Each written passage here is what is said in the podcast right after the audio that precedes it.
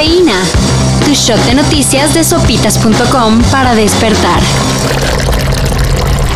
Durante la práctica del legrado, pues los doctores se hablaban de tener hambre, de que querían irse a comer este y se van sale me quitan el DIU se van a comer y me dejan abierta o sea me dejan en la cama hace unos días se difundió el caso de Vanessa una joven a la que en 2018 un mal diagnóstico de médicos del IMSS la dejó sin piernas. Pues bien ahora la dependencia del gobierno dice que quiere reparar el daño. Y el precio que le pone a su grave negligencia es de 88 mil pesos.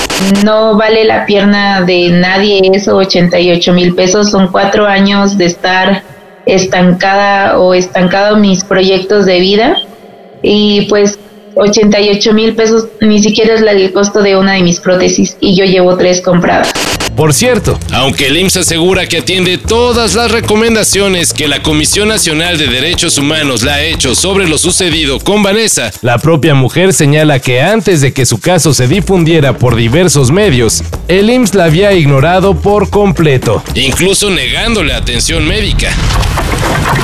Florencia Serranía, la exdirectora del metro de la CDMX, no comparecerá ante las autoridades para dar cuentas por el derrumbe de la línea 12 y entregaremos a la Fiscalía General de Justicia toda la información que tiene en su poder el metro para que pueda lograr esclarecer la causa de este terrible incidente. Se había anunciado hace unos días que sí, pero el Ministerio Público que lleva el caso determinó que mejor no. Que porque al comparecer se podrían vulnerar sus derechos humanos. Queremos, como todas las personas usuarias, que se conozca la verdad sobre lo que sucedió y vamos a colaborar con las autoridades para ello. Háganos el pinche favor. Como si no tuvieran otra cosa de qué ocuparse. O reclamar a los directivos. Los aficionados de las Chivas de Guadalajara le han entrado duro a la polémica por el posible fichaje de Santiago Ormeño. Delantero que pese a nacer en México, juega para la selección de Perú. Creo que Santiago es más mexicano que cualquiera o, tanto como los que somos mexicanos, ¿no? La única oportunidad de ir a una selección mayor, absoluta, era la de, la de, la de Perú. Los críticos del posible fichaje apelan a mantener la tradición de que en las Chivas solo juegan mexicanos. Sin embargo, se olvidan que Chivas Femenil sentó un precedente con el fichaje de Leslie Ramírez, quien cuenta con la nacionalidad mexicana, guatemalteca y estadounidense, y decidió representar a la selección centroamericana. Es decir, jugar para otra selección no rompe la tradición de solo mexicanos. Y si no lo creen, pues chequen los estatus del club. Lo pueden criticar, pero cuando empiece a marcar goles, pues todos nos vamos a tener que callar. El tema es si no marca goles, ahí sí va a venir otra vez, pum, el... Ojalá que marque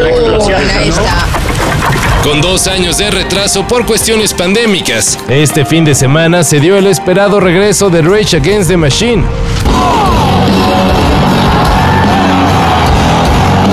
Wisconsin fue la primera ciudad del tour con el que los liderados por Zack de la Rocha regresaron después de 11 años de ausencia. En redes hay videos del histórico concierto. Y por ahora, con eso tendremos que conformarnos. Ya que hasta ahora, ni rumores hay de que Rage Against the Machine vengan a nuestro país.